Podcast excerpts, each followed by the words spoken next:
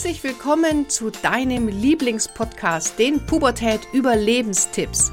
Mein Name ist Kira Liebmann und als Motivationscoach und Jugendexpertin helfe ich Eltern, die Pubertät zu überstehen, ohne dabei wahnsinnig zu werden. Hallo, schön, dass du wieder hier mit dabei bist. Und heute sprechen wir über die ja, meine drei größten Corona-Learnings. Denn rückblickend bin ich in den letzten eineinhalb Jahren menschlich, persönlich, beruflich mehr gewachsen als jemals zuvor. Und da gibt es natürlich ganz, ganz viele Learnings draus. Also da können wir noch zig Folgen machen. Aber ich habe jetzt mal so die für mich drei wichtigsten zusammengesammelt, die du in allen Bereichen deines Lebens anwenden kannst. Also das kann beruflich sein, das kann persönlich sein, das kann als äh, Elternteil sein. Also das kann man wirklich universell auf alle Lebensbereiche umlegen, diese drei ähm, größten Learnings, die ich dir heute mitgeben möchte. Ja, wie war denn der Stand vor dem ersten Lockdown? Also Anfang März 2020 war ich mit meiner Schultour komplett ausgebucht über das ganze Jahr hatte ein Umsatzvolumen von knapp, ja, nicht ganz 100.000 Euro. Und dann hieß es ähm, Lockdown, alle Schulen werden zugemacht. Und innerhalb von wenigen Stunden ist mein komplettes Unternehmen, meine komplette Identität, mein, äh, ja, alles eigentlich zum Stillstand gekommen und zusammengebrochen.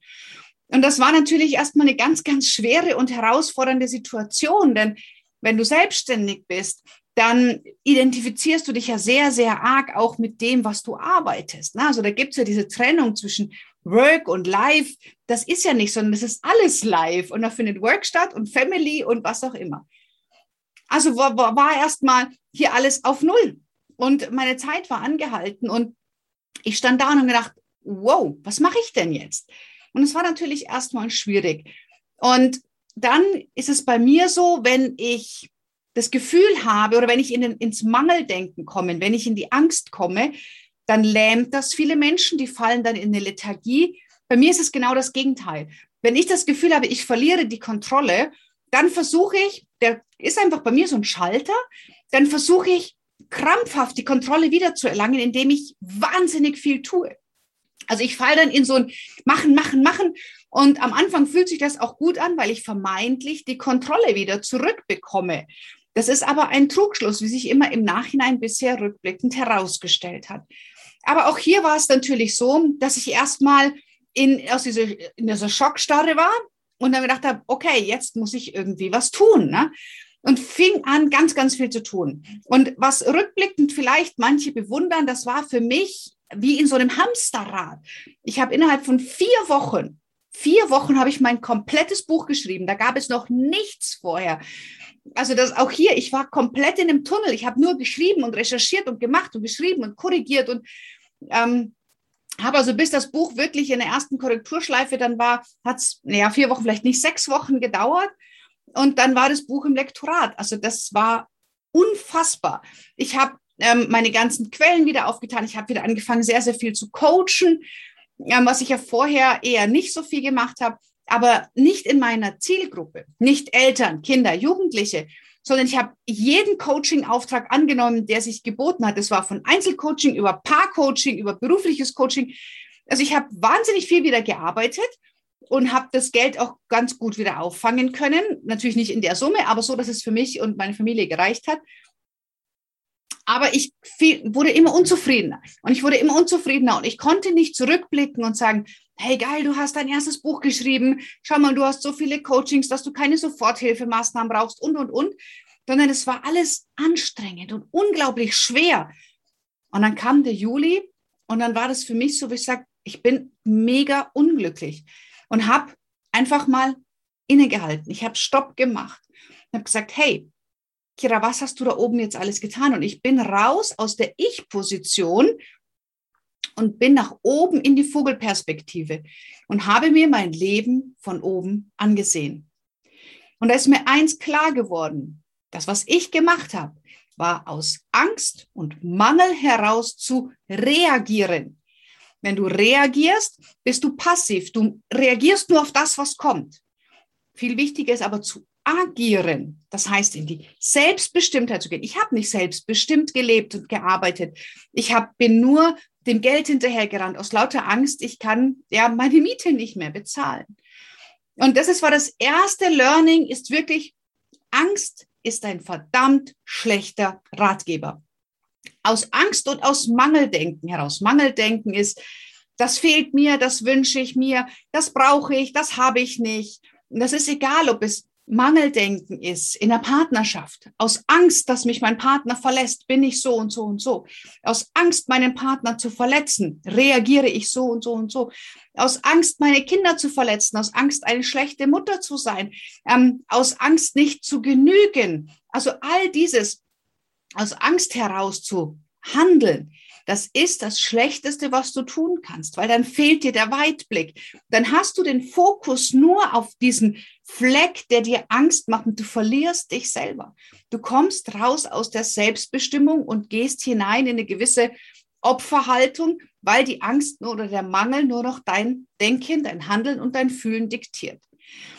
Und das habe ich gemerkt da im Juli und bin erstmal ausgestiegen. Ich habe gesagt, Break. August ist Break. Ähm, ich habe die Coachings, die ich hatte, zu Ende gemacht. Ich habe die ganzen neuen Coaches abgesagt. Also da war ich ganz, ganz konsequent und habe wieder für mich so eine Innenkehr gemacht und habe geguckt, was macht mich denn unglücklich? Und jeder, der mich kennt, weiß, ich habe eine ganz, ganz große Vision. Meine Vision ist es, dass alle jungen Menschen wissen, wie sie ein glückliches und selbstbestimmtes Leben führen. Das ist das, was mich antreibt, jeden Morgen aufzustehen.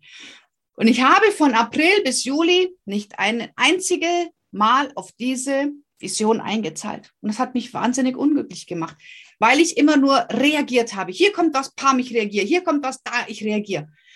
Aber ich hatte nicht mehr die Möglichkeit, mir zu überlegen, selbstbestimmt zu agieren. Und das habe ich dann aufgehört. Weil, wie gesagt, also das erste Learning, Angst und Mangel sind die schlechtesten Ratgeber, die du haben kannst. Steig aus der Angst aus Geh auf die Vogelperspektive und guck dir von oben die Situation an. Also nimm mal allen emotionalen Anteil raus. Es ist ähm, wie beim Paraphrasieren. Also paraphrasieren heißt, wenn du ein Gespräch mit einem Gegenüber hast, dann wiederholst du das Gesagte des Gegenübers ohne den Anteil an seinen Emotionen. Also wirklich nur die Fakten. Also wenn du merkst, du bist in einer oder mehreren Situationen in der Angst, im Mangel, steig aus, geh auf die Vogelperspektive, versetz dich vielleicht einfach in den Blick eines Adlers, der von oben über dein Leben kreist und schau dir erstmal an, was ist es denn wirklich? Na, wie kann ich wieder von reagieren, nicht fremdbestimmt, zu agieren, selbstbestimmt übergehen? Und das braucht ein bisschen Mut, weil wann haben wir denn Angst? Wir haben Angst in dem Moment, wo uns die Sicherheit fehlt. Sprich, Angst ist eigentlich der Diener des Bedürfnisses Sicherheit. Also schau, wo bekommst du wieder Sicherheit? Wo kannst du aus dir heraus wieder die Sicherheit dir selber geben, dass du aus Liebe agieren kannst, aus Dankbarkeit, aus Demut und nicht aus Angst? Erstes Learning. So, also wie ging es weiter? Wir haben dann den August gehabt und ich habe erstmal mir überlegt, okay, was möchte ich machen? Wie will ich die Situation jetzt nutzen? Ähm, was, was kann ich tun? Und der erste Lockdown war vorbei. Im Sommer fing es langsam an mit den Lockerungen. Und dann war für mich, okay, ich wollte eigentlich schon immer eine Kinder- und Jugendcoach-Ausbildung anbieten oder Weiterbildung erstmal anbieten. Und habe dann angefangen, diese Kinder- und Jugendcoach-Weiterbildung zu kreieren. Die hat dann Anfang Oktober stattgefunden. Und ja, da war schon klar, hu, es kommt vielleicht wieder der zweite Lockdown. Und ich hatte aber trotzdem 15 Teilnehmerinnen und Teilnehmer in dieser, Aus in dieser Weiterbildung. Und in dieser Weiterbildung ist dann quasi die ähm, Idee final gereift, eine Familiencoach-Ausbildung anzubieten. So. Und jetzt kam die Situation, in der mein zweites Learning gekommen ist. Ich bin da mit dieser Idee schwanger gegangen, ah, ich könnte jetzt mal die Akademie gründen und könnte die Ausbildungen machen. Und dann kamen ganz viele Stimmen, die gesagt haben, um Gottes Willen, das kannst du doch nicht machen, Kira. Die Leute verlieren gerade alle ihre Jobs. Ähm, die, die, die, wir sind jetzt hier in der zweiten Welle. Es wird wieder einen Lockdown geben. Die Menschen sind zu Hause. Die haben doch alle kein Geld und können sich das nicht leisten. Und hier kommt mein zweites Learning. Es ist, was es ist. Aber es wird, was du daraus machst. Es ist, was es ist, aber es wird, was du daraus machst. Und natürlich kann man das sehen, aber ich wieder, was, Leute Nummer eins, aus der Angst heraus kann ich das natürlich so sehen. Ich bin jemand, der immer in Lösungen denkt. Ich hasse es, ähm, wenn jemand immer nur sagt, das geht nicht weit und es geht nicht und es geht nicht, da werde ich richtig innerlich total unruhig, weil meine, Ex naja, das ist bei mir so, dass ich immer nach Lösungen suche. Und es gibt für alles eine Lösung, immer. Ne? Und jeder Mensch darf ähm, Dinge, die ich, die ich mache, kritisieren und in Frage stellen. Aber wenn du damit zu mir kommst, dann musst du eine Lösung parat haben. Ansonsten ähm, ist es für mich wirklich sehr, sehr schwierig, einfach nur Gejammer anzuhören. Also, was für mich war, für viele um Gottes Willen und zweite Welle und Lockdown und ähm, viele Menschen sind nicht da. Für mich war es cool. Ganz viele Menschen haben jetzt die, ähm, die Situation, mal Zäsur zu betreiben. Ganz viele Menschen stehen jetzt vor der Chance ihres Lebens, die sie vielleicht vorher nie gehabt haben, ihren Leben einen neuen Sinn zu geben. Ganz viele Menschen haben jetzt das erste Mal seit vielen, vielen Jahren die Zeit, sich zu überlegen, was will ich denn überhaupt? Also das heißt, es bietet auch für ganz viele Menschen Chancen. Und genau diese Menschen möchte ich ansprechen. Denn in der Situation, es ist, wie sie ist, aber es wird, was wir daraus machen. Und auch das ist in allen Situationen in deinem Leben, auch wenn es zum Beispiel mit deinen Kindern ist oder mit deinem Partner. Es ist immer, was es ist, aber wir entscheiden, was wir daraus machen. Wird es ein Streit? Wird es eine Diskussion? Wird es gemein? Wird es böse? Akzeptieren wir die anderen Menschen, wie sie sind? Suchen wir gemeinsam nach Lösungen? Du entscheidest, was es wird. Du bist auch hier nicht Opfer der Umstände. Und das war für mich ein ganz, ganz wichtiges Learning, zu sehen, nicht aus Angst heraus, sondern ich entscheide, wie ich meine Zukunft in die Hand nehme. Und das war für mich ein ganz, ganz, ganz wichtiges Learning, auch menschlich. Na, also es ist auch, ähm, dieses Learning, das geht bis heute so. Natürlich gibt es immer noch Momente, wo es quietscht und knackst, irgendwas nicht funktioniert. Und auch hier sage ich mir, was ist, wie es ist, aber es wird, was ich daraus mache. Also wie bewerte ich die Situation? Bewerte ich sie überhaupt? Wenn ich sie bewerte, negativ oder positiv, ähm, hilfreich oder hinderlich, ja, es liegt an mir, wie ich die Situation einordne. Und das war wirklich ein ganz, ganz ähm, wichtiges Learning für mich, was, wo ich heute immer noch, immer, immer wieder daran wachse.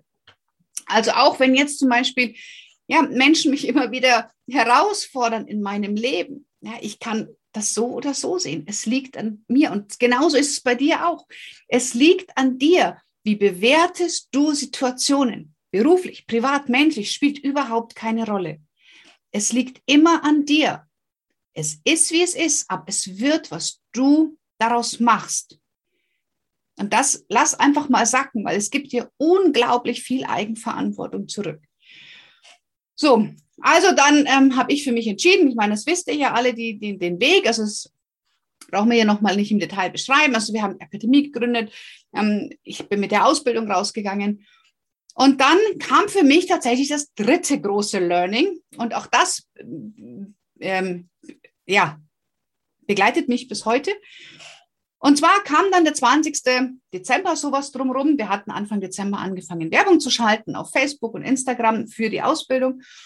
Und dann kam die Werbeagentur zu mir und hat gemeint, so Kira, also wir machen das immer so die letzten Jahre. Wir haben dann um den 20. Dezember um die Anzeigen ausgeschalten und dann um den ähm, Heilig Drei König am 6. ungefähr wieder angeschalten. Machen wir dann bei dir auch.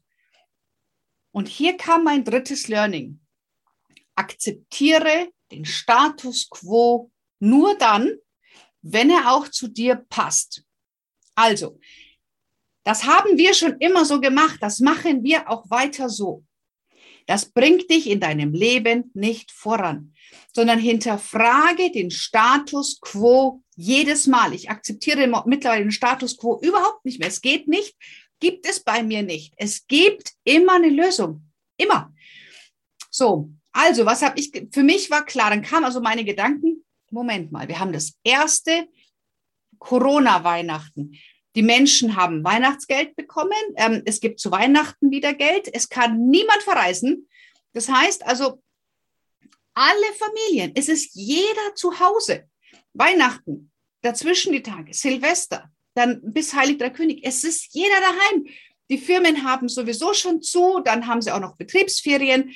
Die Leute können ihr Geld ähm, nicht in, in irgendwelche Geschäfte tragen, weil die hatten ja auch alle zu. Dann habe ich gesagt zur Agentur, was die anderen machen, ist mir wurscht. Wir werden das Werbebudget erhöhen, weil der Status quo hat sich geändert. Wir haben Corona-Weihnachten. Habe ich alle wieder mal für verrückt erklärt, aber das kannte ich ja dann in dem Moment schon. Und was war?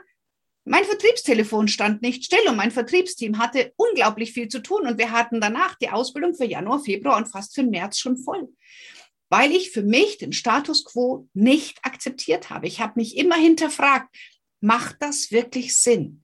Macht das für mein Business? Und ja, damit bin ich verdammt ungemütlich. Na, also meine Agentur, äh, manchmal denke ich mir so, huh, ich glaube, ich bin nicht unbedingt äh, die, diejenigen, mit der sie am liebsten telefonieren wollen, weil ich die Dinge in Frage stelle, weil ich sie dazu bringe, sich zu strecken, weil ich sie dazu bringe, anders zu denken.